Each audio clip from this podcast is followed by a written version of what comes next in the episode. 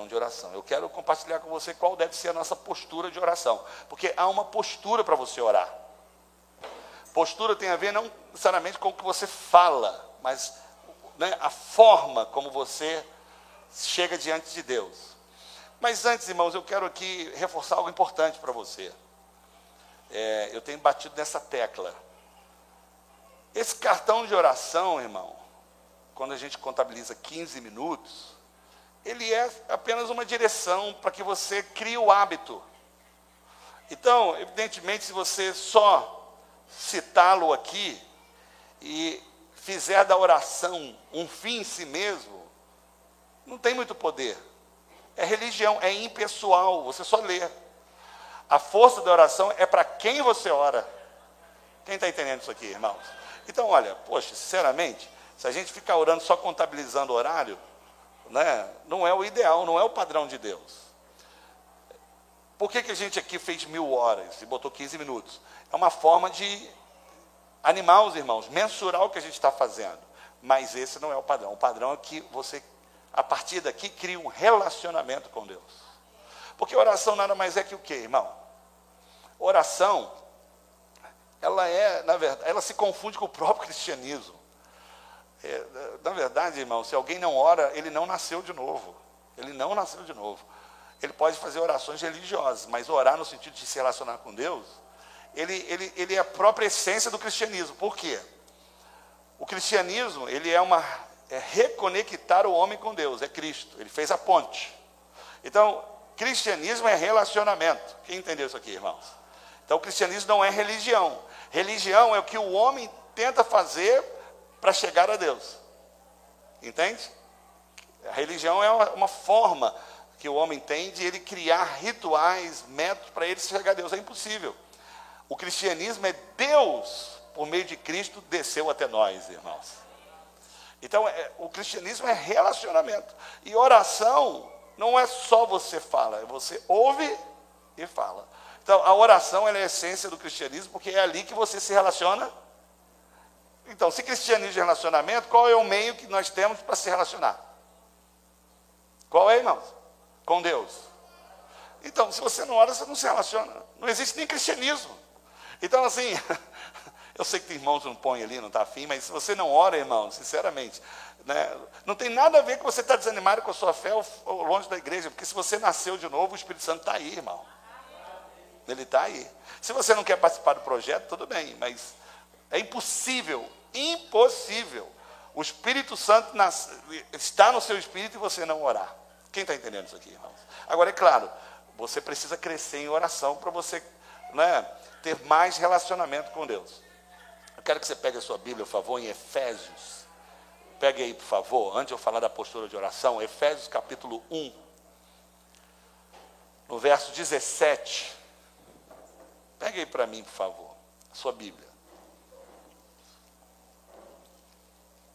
O apóstolo Paulo, ele foi um plantador de igrejas, treinador de líderes e pastores. E ele, nas cartas dele, ele sempre tira um tempo para orar pelas igrejas.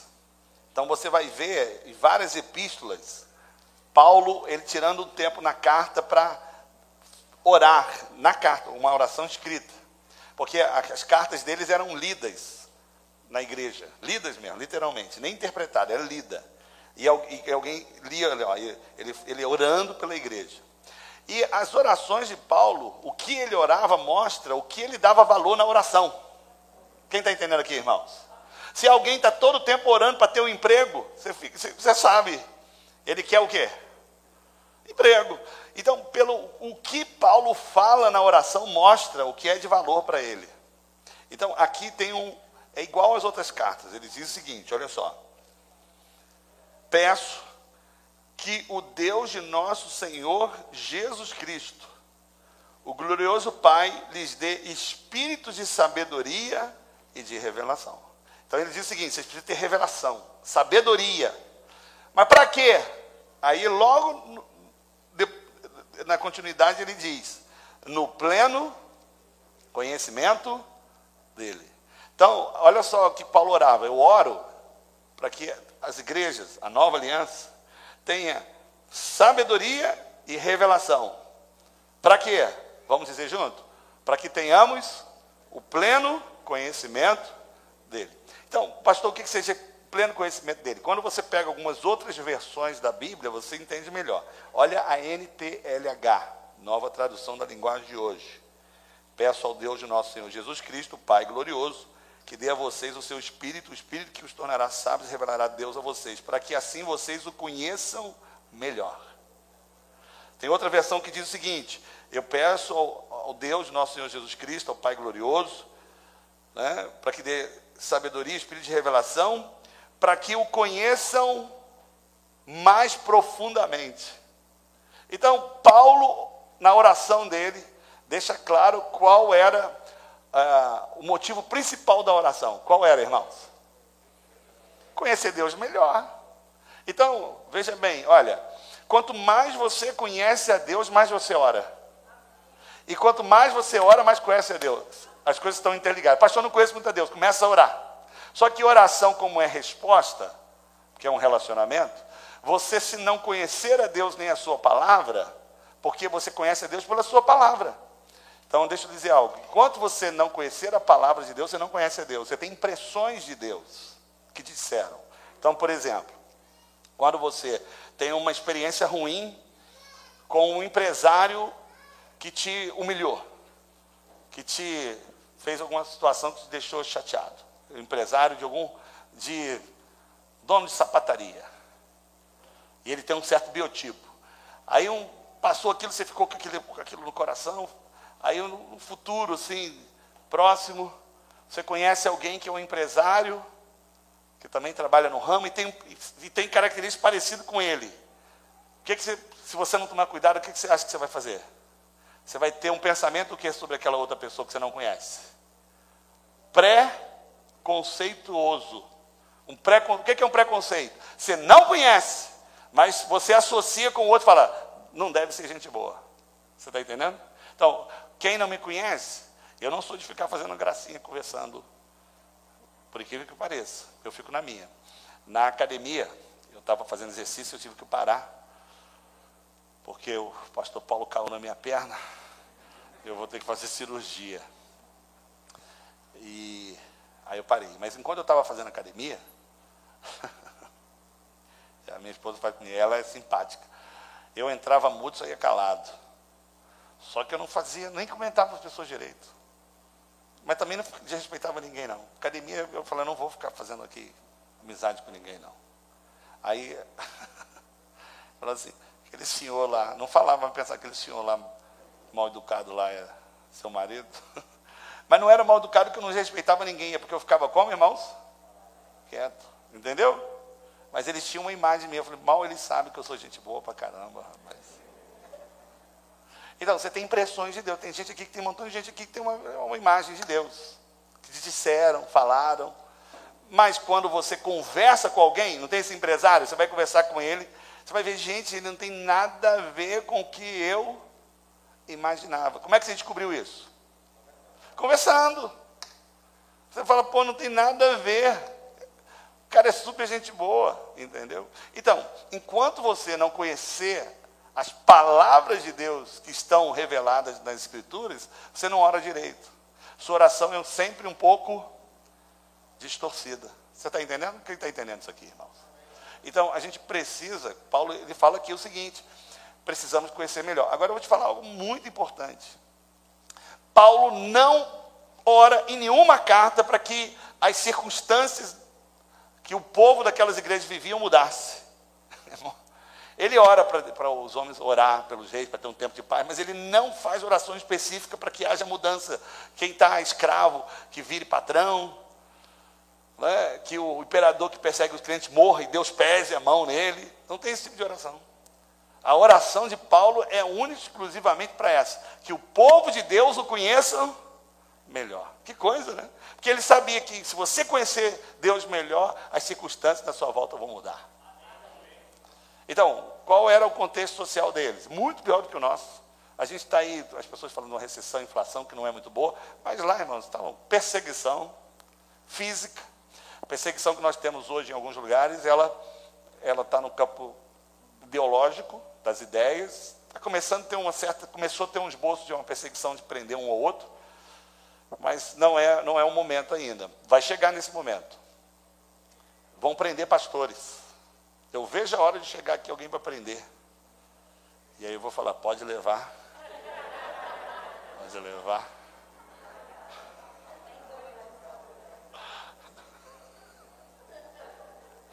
Porque, irmãos, alguém tem que pagar o preço.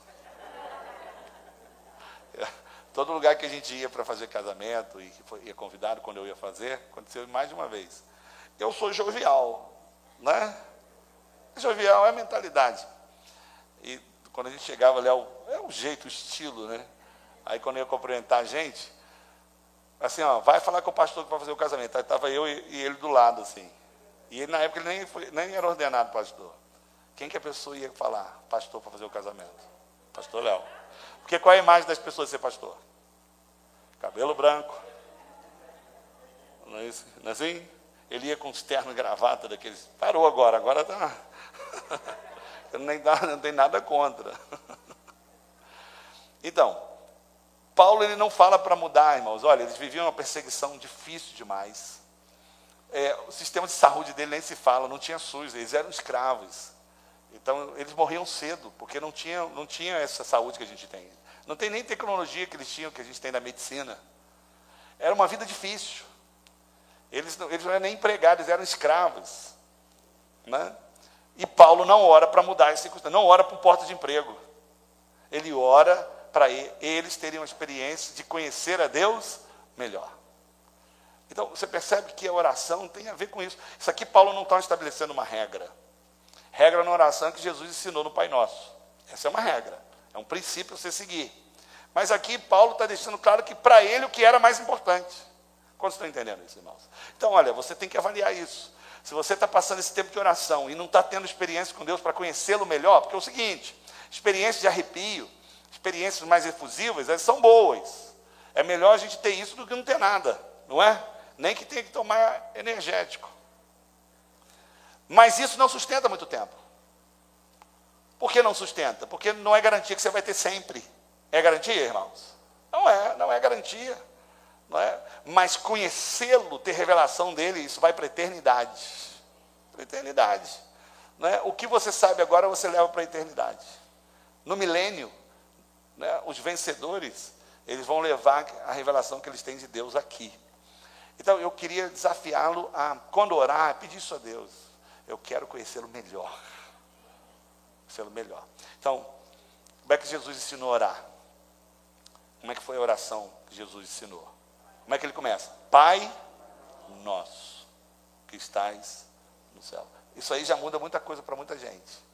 Porque o nome de Deus, antes de Jesus falar que ele era Pai, no Antigo Testamento existiam muitos nomes de Deus que, de fato, você pode até usar na sua oração, porque cada, o nome de Deus tem a ver com o caráter de Deus, aquilo que ele faz. Então, a gente tem até uma música que Kleber Lux fala isso, né?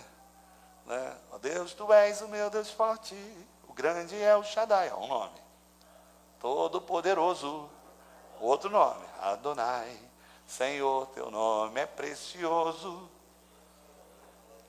Nome sobre todos, sobre qual existo, Gire, outro nome.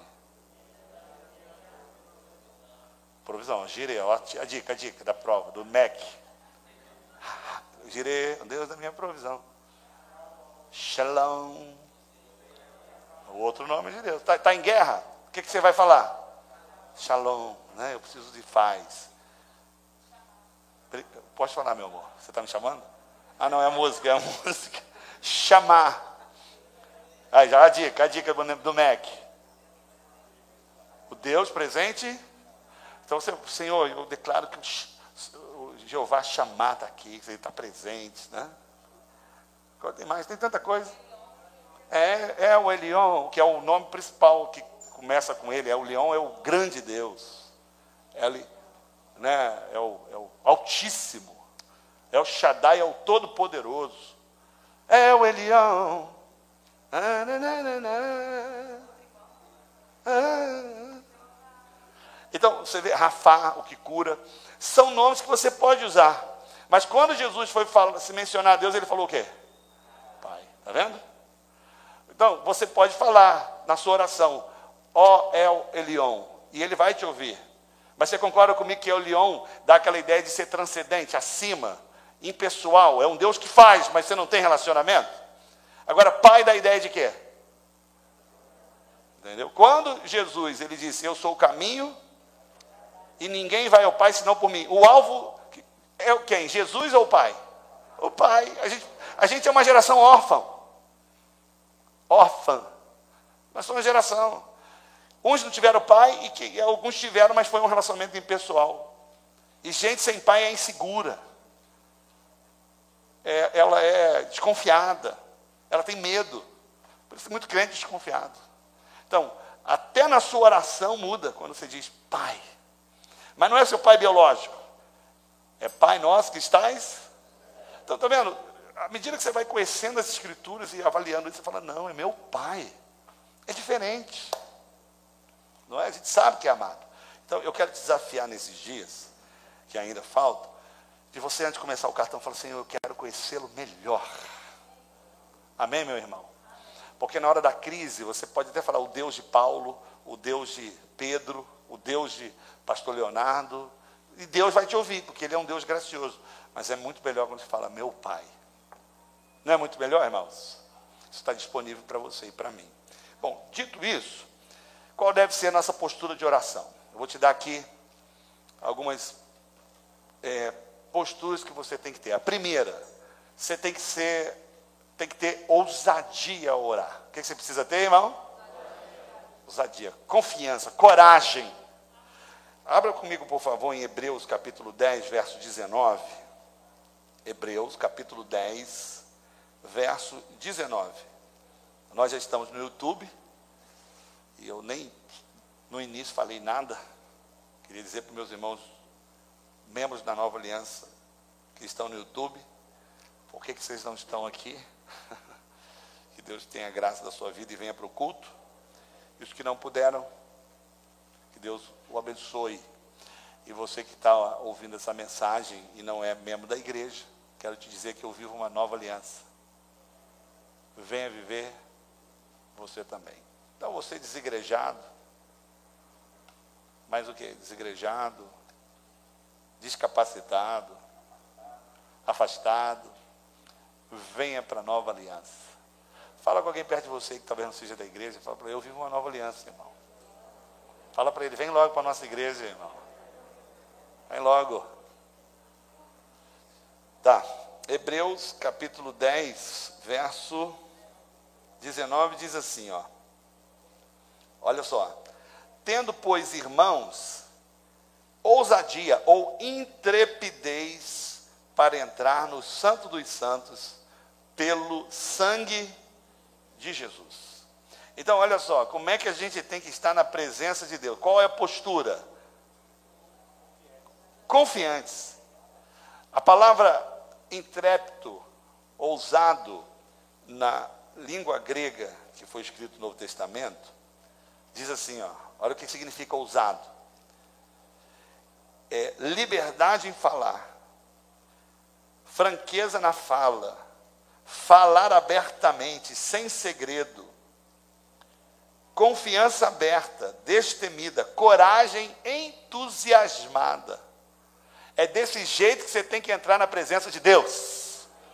Então, entrar timidamente é porque você ainda não está com a postura correta na presença de Deus. Pastor, você sabe, né? Eu não tive uma semana boa. E eu não estou confiante, né? Só em orar estou no lucro, se Deus me ouvir. É porque você está errando como você chega na presença de Deus. A Bíblia diz que o que nos dá ousadia e segurança para estar no Santo dos Santos, o meio qual é? Pelo sangue de Jesus. Como estão entendendo isso aqui, irmãos? Mas tem gente que acha que por estar orando direitinho, jejuando e, e se comportando direito, é isso que lhe faz condição de estar na presença de Deus. Não é. É pelo sangue. Porque se não fosse pelo sangue, nós não teríamos acesso. E se tivéssemos, a gente morreria. Porque Deus é santíssimo. E Ele tem aversão ao pecado. Por causa do sangue, nós fomos purificados do pecado. Você peca. Ainda, mas Deus, quando te vê, Ele te vê sem pecado por causa do sangue de Jesus. O sangue de Jesus descansa diante do altar de Deus, e quando Ele olha para você, Ele vê sobre o sangue. É só dessa forma que você pode estar na presença de Deus. Por que, que você não é fulminado, como os sacerdotes eram e as pessoas que entravam no, no Santo dos Santos de maneira equivocada? Por quê? Porque você, diante de Deus, não tem mais pecado. Você entra com confiança porque você entra justificado, perfeito. Por isso você pode falar abertamente, francamente, Deus vai te ouvir. Porque se o sangue te purificou, te fez justo como Cristo é diante de Deus. Se Deus sempre ouvia Jesus, e você é um com Jesus agora, Deus sempre te ouve. Alguém pode dizer amém comigo, irmão? Aí quanto mais revelação dessa verdade, mais entendimento da nova aliança, mais compreensão das implicações da obra consumada, mais você ora confiante, mais resposta você tem. Então, confiante, às vezes não é nem orar alto. Que dá a ideia de que quando a gente está orando alto e, e coisa, a gente fala, rapaz, o cara está assim no trono. Não, tem a ver com a revelação, o entendimento que você tem. Não é de saber de que não tem nada a ver comigo, é por causa do sangue. E tem gente que, o autor de Hebreus, no capítulo 10 aqui, ele está provando de que o, o Cristo é superior a Moisés e a lei. Porque a lei de Moisés, ela tinha vários né, é, critérios para você estar na presença de Deus, no Santo dos Santos. E ele está dizendo aqui de que na nova aliança não tem mais nenhum, é somente pelo sangue. Mas tem gente que acha que é pelo sangue e mais um jejum. É pelo sangue e mil horas de oração. É pelo sangue e não mentir. Ou fazer alguma coisa errada. Não é nada disso. É somente pelo sangue de Jesus, irmão, que você é purificado para sempre. Então qual é a primeira postura que a gente vê aqui, irmão? Você tem que ter na oração. Fala seu irmão, intrepidez, ousadia. Franqueza no falar. Entendeu? Eu já vi tanta gente orando engraçado que teve revelação. Uma vez, logo no início aqui da igreja, a gente conseguiu ter acesso a alguns surfistas que estavam, eram recém-convertidos. Aí teve um que eu até né, caminhei mais tempo com ele, estava ali consolidando, ele acabou infelizmente não ficando na igreja. E aí ele queria que eu surfasse com ele, mas eu não senti de Deus. E o linguajar dele era muito engraçado. Linguajar de surfista. Não sei como é que é, porque eu não sou surfista, né? Mas você tem uma ideia, não tem? Tem? Não, né? Alguém aqui é surfista para saber? Diogo, Diogo já foi surfista. Aquela prancha gigante que aguenta 100 quilos. Natanael também já foi surfista. É a linguagem assim, pá, pu, foi, pi, u, Pastor, pá. Não é assim? Você já foi surfista, Daniela? É alguma coisa assim. Aí ele falando comigo, entendeu, pastor? Tem, uh, ah, ah. Aí ele, a gente foi, orava junto. Aí ele orando, dando engraçado, pai, teu, porra, qual é? E aí eu já tinha a revelação da nova aliança. E ele tinha mais que você. E eles falam assim, Pastor, eu estou amarradão na presença de Deus. E sabe o que eu falar com ele? Eu também estou, irmão. Vamos amarrar essa corda junto, esse negócio, entendeu? Falar abertamente. Não havia irreverência. Eu quero o jeito dele falar para o pai dele. Entendeu?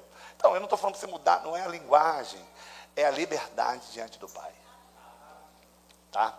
Qual é a outra postura que a gente tem que ter de oração, irmão? Isso aqui não é nem muito bem a postura, mas é um aspecto da oração que você tem que ter. A oração precisa ser específica. Precisa ser o quê, irmão? Porque senão você vai ficar, já viu aquele negócio? Você não tem um alvo, você joga flecha e qualquer canto que ela bater, você vai lá e pinta o alvo, né? Por que específico? Específico para você, não é nem para Deus. Para você ter uma história com Deus de resposta de oração. Então, no ano a gente ora para tudo, irmãos. É isso, é aquilo, vai acontecer na necessidade. Você pode orar por tudo e deve. Mas coloca um caderninho, uma oração específica. E continua falando aquilo até que Deus diga sim dos céus. Então, lá em Marcos 10, 46, eu queria que você pegasse sua Bíblia. Ele, ele ensina claramente aqui como Jesus trata com alguém que não é específico. Olha o que, que ele diz aqui. Mateus capítulo, Marcos, na verdade, 10, 46. Marcos 10, 46. É um texto muito conhecido. Olha lá. É, você conhece a história de Jericó, né? Numa cidade chamada Jericó. Como é que é? é. O homem que ia passar. Eu tô, você sabe que eu estou enrustido aqui de cantor, né? Não tô, vou lançar meu CD aqui. Jesus, filho de. Ah, o Nilson, Nilson, a gente. Aí, olha essa história aqui. Foram para Jericó. Quando ele saía de Jericó juntamente com os discípulos e numerosa multidão, Bartimeu, cego, mendigo, filho de Timeu, estava sentado à beira do caminho e ouvindo que era Jesus, o Nazireu, o Nazareno, pôs-se a clamar: Jesus, filho de Davi, tem compaixão de mim. E muitos repreendiam para que se calasse, mas ele cada vez gritava mais: Filho de Davi, tenha misericórdia de mim. Parou Jesus e disse: Chamai. Chamaram então o cego, dizendo: Tem bom ânimo, levanta, e ele te chama. Lançando de si a capa, levantou-se de um salto, deu um salto e foi ter com Jesus. Perguntou-lhe Jesus: Que queres que eu te faça? Respondeu o cego: Mestre, torna-me a ver. Então Jesus lhe disse: Vai, a tua fé te salvou. Imediatamente tornou a ver e seguia Jesus estrada fora. Então, você vê, nós já conhecemos a história, então a gente já conhece o contexto, fica mais fácil absorver. Mas se a gente tivesse na hora, o cara gritando, cego, chama ele, e aí Jesus fala: O que queres que eu te faça? O que, que você ia associar se você estivesse ali perto? Léo tem certeza que ia. Pô, Jesus. o cara era cego. E que o que era óbvio que ele queria. Mas não é assim. Às vezes não. Eu já vi isso. Eu, eu auxiliei um ministério de um pastor que ele orava muito por cura física. E algumas eram, realmente, aconteciam muita cura. Outras ele acabou, enfim, exagerando demais. E teve um, um rapaz que a mãe levou para receber uma oração, que ele tinha um problema de saúde. Aí quando foi orar por ele, o, jovem fez assim com a mão. E eu, meu menino lúcido, não tinha nenhum problema mental, não. Aí todo mundo pensa, é demônio, é demônio, é demônio. Aí o pastor perguntou para ele, mas por que você não quer oração? Aí não quero não, não quero não. Aí depois fui conversar com ele e eu fui também para saber o que, que era. Por que você não quis oração? Ele falou exatamente isso. Pastor, eu sou encostado no INSS. Se o senhor ora por mim, eu sou curado, eu vou perder.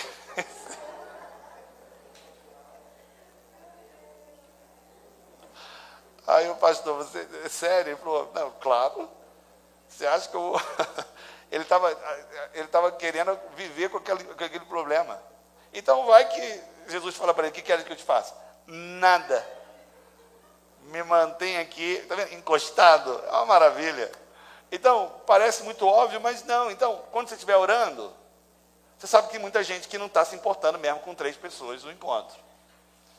Não, muita não, alguns, que a maioria está. Mas porque a oração precisa ter um destino e um objetivo. É você ser específico. Quando chegar diante de Deus, fica isso claro. Jesus te perguntando: que queres que eu te faça? Você pode orar por tudo, faz uma lista, mas você precisa ser específico. Isso me introduz ao terceiro posicionamento que você tem que ter na oração. Ela precisa ser perseverante. Precisa ser o quê, irmão? Por que perseverante? Porque Deus não falou que não vai fazer. Ele só não disse quando. Quem está entendendo, irmãos? Então pode demorar. Quando é que você sabe que Deus vai responder? Quando ele responder. Entendeu? Tem gente que desiste porque acha que Deus não fez no seu tempo. Mas Deus não disse que não vai fazer. Entende? Então por que, que dá uma associação em ser específico e perseverante? Porque você tem que ser específico e continuar orando, fazendo, batendo na tecla, até que dos céus haja uma resposta. O amém de Deus, irmão. Agora, o problema da perseverança, ele, ele, ele é um problema grave. Por quê? Porque Jesus ele advertiu os discípulos dele aqui sobre isso. Lá em Lucas 18, eu queria que você pegasse a sua Bíblia. Jesus fala algo aqui muito sério sobre perseverança. Ele diz o seguinte, Lucas 18, do verso 1 em diante. Ele, ele conta aqui uma parábola. Parábola era um ensino, né, alguma história que Jesus contava para ensinar um princípio espiritual. E por meio de histórias, assim, a gente grava melhor, né? ilustrações, a gente grava às vezes o ensino de uma forma mais fácil. Aí Jesus ensina aqui de um juiz que era ruim. Ele fala o seguinte: Disse-lhe Jesus uma parábola sobre o dever de orar sempre e nunca. Então, Jesus está dizendo o seguinte: vocês precisam perseverar. Quem disse isso? Então, Jesus não falou, ora, pode orar que vocês fiquem tranquilo, depois você parte para outra. Não, persevera. Porque vocês vão precisar perseverar. Tá? Aí ele diz o seguinte: havia um certo cidade, um juiz, que não temia Deus, nem respeitava homem algum. Havia também naquela mesma cidade uma viúva que vinha ter com ele dizendo. Sempre que a Bíblia botar viúva no meio é porque a situação é ruim. Viúva naquele tempo, ela não tinha né, renda do marido e ela vivia de esmola e ela tinha uma vida muito difícil. Então ele fala que quando ele fala viúva aqui é alguém que está precisando muito. E ele diz o seguinte: que vinha ter com ele dizendo: julga minha causa contra o meu adversário. Ele por algum tempo não a quis atender, mas depois disse consigo: Bem, que eu não temo a Deus, nem respeito homem algum. Todavia, como essa viúva me importuna, julgarei a sua causa. Ó, o neném está querendo, está querendo a benção. Isso aí é a benção, aí é a benção. Ela está ali querendo mamar. Julgarei a sua causa para que não suceder que por fim venha a molestar-me. Então disse o Senhor, disse Jesus: Considerai o que diz esse juiz iníquo não fará Deus justiça aos seus escolhidos? Que a ele clama dia e de noite, embora pareça demorar de defendê-los? Ele fez uma pergunta. Você acha que Deus vai fazer justiça? Quem acha que vai dizer? Vai, diga amém aí, irmão. Ele já está fazendo pergunta. Você acha que Deus vai fazer justiça aos seus escolhidos? Está pedindo ele todo o tempo? Quantos acham aqui? Ele vai, ele disse, ele vai. Aí ele fala: Digo-vos que depressa lhes fará justiça. Contudo, quando vier o filho do homem, achará porventura fé na terra? Aí aqui está a advertência. O que, que ele está dizendo aqui é o seguinte: você viu? Aquele juiz não estava nem aí para a viúva. Por que, que ele atendeu a viúva? É só por causa dele, eu nem preciso é para não me apurrinhar mais. Não quero, entendeu? Eu não quero essa mulher aqui em cima de mim. Eu nem ligo para ela. Ele ligava para si mesmo, mas para, para se livrar dela. Falou, vou fazer. Mas por que, que ele decidiu fazer? que ela estava lá, seu juiz. Seu juiz. Seu juiz. Dá até uma música, né? Era para você falar, seu juiz.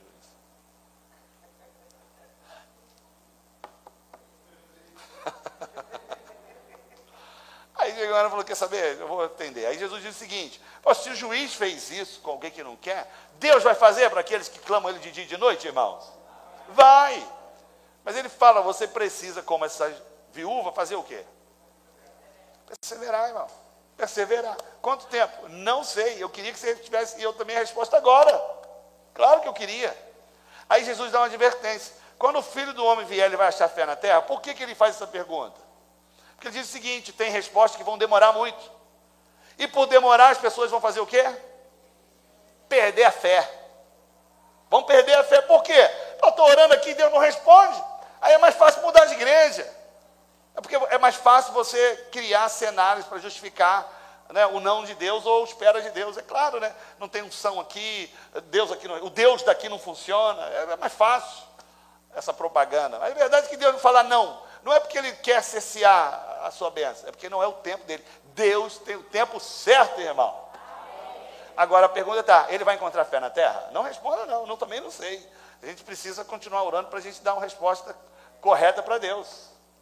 Porque tem coisa que demora. Eu queria muita coisa que acontecesse na minha vida. Deus respondeu muita coisa. Eu tenho um caderninho de oração na casa do meu pai, está lá ainda. E eu, eu escrevia minhas orações. Eu, eu até, quando eu ouvi a última vez, foi até meio emocionante, mas foi assim um pouco também frustrante. Porque eu, se não fosse pastor, seria médico. Porque a minha letra foi frustrante porque eu nem eu entendi a minha oração. Era um, é, é, um, é um eriógrafo egípcio, uma língua morta. Que eu falei, gente, o que, que eu pedi para Deus aqui? Eu não sei. Eu sei que oração lá estava minha futura esposa, eu tenho quase certeza. Porque eu botei um rostinho de uma moça, assim, eu falei, só pode ser isso, é o que, na verdade, né? Mas tirando aquilo que eu não interpretei, ou eu não tive luz. É tão bom você ver o registro da sua história com Deus e, e Deus colocando. Aí a última vez que eu estive lá, um caderninho bem velho, eu, eu, eu, passei um tempo lá escrevendo o que aconteceu, eu tinha acabado, meu pai morrer, eu fiz igual o rei Uzias no dia, o rei, o, ele, é, Isaías, tempo que morreu o rei Uzias, aí eu fui lá, foi até meio, quando você escreve uma carta meio emocionada assim, ela tem, né? Só que eu tomei cuidado de escrever direitinho, para daqui a 10 anos eu lembrar. Então, por que, irmãos? Quando você vê resposta de oração, o que, que gera em você? Ao contrário de quando não tem. Fé. Tenho certeza que os irmãos que oraram aqui, alguns, alguns vieram, como diz o bom baiano, a pulso. Mas se há resposta de oração, isso aqui fica entupido. Você fala, funciona. É, por que você não ia orar? Se funciona. Mas por que você não ora mais? É porque você ainda acha que não? Eu que não trabalho não para ver. Eu que não faço não para ver. Aqui, ó. Entendeu? Então, irmão, a gente precisa perseverar. Tem um texto que eu quero que você grave. Eu gosto muito desse texto. Coloca ali para mim, Hebreus 12, 12. É até fácil. Olha como é que você tem, a sua postura de vida está aqui resumida aqui nesse, nesse versículo. É bom quando tem alguma coisa sucinta, assim, numa época que a gente precisa de resumir as coisas. Olha lá, Hebreus 12, 12. O que, que você tem que fazer em cada fase da sua vida? Pode ser na NVI, na ARA, mas qualquer um, olha lá. É, você botou Hebreus, é Romanos. Eu falei Hebreus? Eu estava testando vocês. É Romanos 12, 12. Romanos 12, 12. Então, você está esperando algo da parte de Deus? O que, que você tem que fazer enquanto espera? Está ali. Quando eu espero, o que, que eu faço? Deus vai fazer, aleluia, glória a Deus. Irmão, aquela porta de emprego, é certo, Deus vai fazer. Quando você espera, faz o quê? Alegra, irmão. Por que, você vai se alegrar? Que Deus vai responder. Só que sua fase está difícil você está em um momento de tribulação, o que, você faz? Não, não Deus. Também, tudo bem, mas quando a tribulação é brava, alegrar vai até desconfiar. Esse irmão está com. Claro que alegria tem a ver com o estado de espírito, mas um momento difícil, um momento difícil, uma notícia de uma doença assim grave. É difícil você, né? Você sabe, né? Você externar essa alegria do Senhor, embora ela seja perene, mas é difícil. Mas quando a tribulação é brava, o que você tem que fazer? Não adianta ficar se debatendo, não, irmão. Pastor, não vou aparecer mais na igreja, não quero mais, não vai, não vai mudar Deus. Não adianta pressionar Deus. A linguagem do céu são duas: é fé e honra. Uma caminha com a outra. Desonrar Deus e murmurar contra Deus não vai resolver o seu problema. Resolve comigo. Pastor me desapontou, vou sair, quero nada aí, tudo bem, mas com Deus não vai. Pastor, se Deus não fizer, eu pulo da ponte. Irmão, procura uma grande aqui para seu tombo direito. Que Deus não vai mudar porque você está pressionando. Então, a tribulação é brava, irmão. Deus vai mover. Você crê nisso, irmão? Mas ele diz: enquanto a tribulação está acontecendo, o que você tem que fazer? Paciência, irmão. Paciência. Paciência. Esperei pacientemente em quem? É paciente nele, espera nele. Continua orando, continua buscando. Agora, o que você tem que fazer em relação à oração? Perseverar. Está vendo? Ele fala, por que, que ele bota oração tem que perseverar? Porque nem tudo que você ora acontece do jeito que você quer. E nem quando. Mas vai acontecer em nome de Jesus. Então, irmãos, a coisa mais tentadora de um líder, de um pastor, de um crente comprometido, é a prova do tempo. O tempo é complicado demais que você planeja, você projeta, você cria expectativa. E a grande chave, qual é? Mantendo firme a confissão da esperança. O que eu espero vai acontecer. Eu sei que no primeiro momento você está, no segundo tudo bem, mas quando demora, você, poxa, mais. Não é, não é bem assim. Né? Aí você começa, né? Se diminuir. Não é para mim, se fosse, né? Ou senão você começa a culpar os outros. Não é porque ninguém quer nada com Deus. Aí você começa a manter firme a confissão do que você espera. Por quê? Isso. Não tem a ver com você só, não. A sua postura é manter perseverante. Por que manter firme? Porque quem fez a promessa é fiel. Ele vai cumprir, irmão. Qual é o nosso papel? Como dizia a falecida Ludmila Feber, é sermos indesistíveis. Continuar, irmão. Vou continuar. Eu não vou retroceder nem para a direita, não vou virar nem para a direita, nem nem retroceder. Eu vou continuar na posição que Deus me colocou. posição que Deus colocou. O que, que a Bíblia diz em Hebreus, nesse mesmo contexto de manter firme? Deus não se alegra com aqueles que retrocedem. Eu vou manter firme na confissão, firme na confissão. Então, quando eu tive um momento difícil na minha vida, né, o que, que eu fiz? Eu mantive firme na confissão. Essa é a palavra de Deus. Deus vai fazer. Então, a notícia ruim, cada vez vinha notícia ruim, eu dizia assim, eu falava assim, Satanás miserável.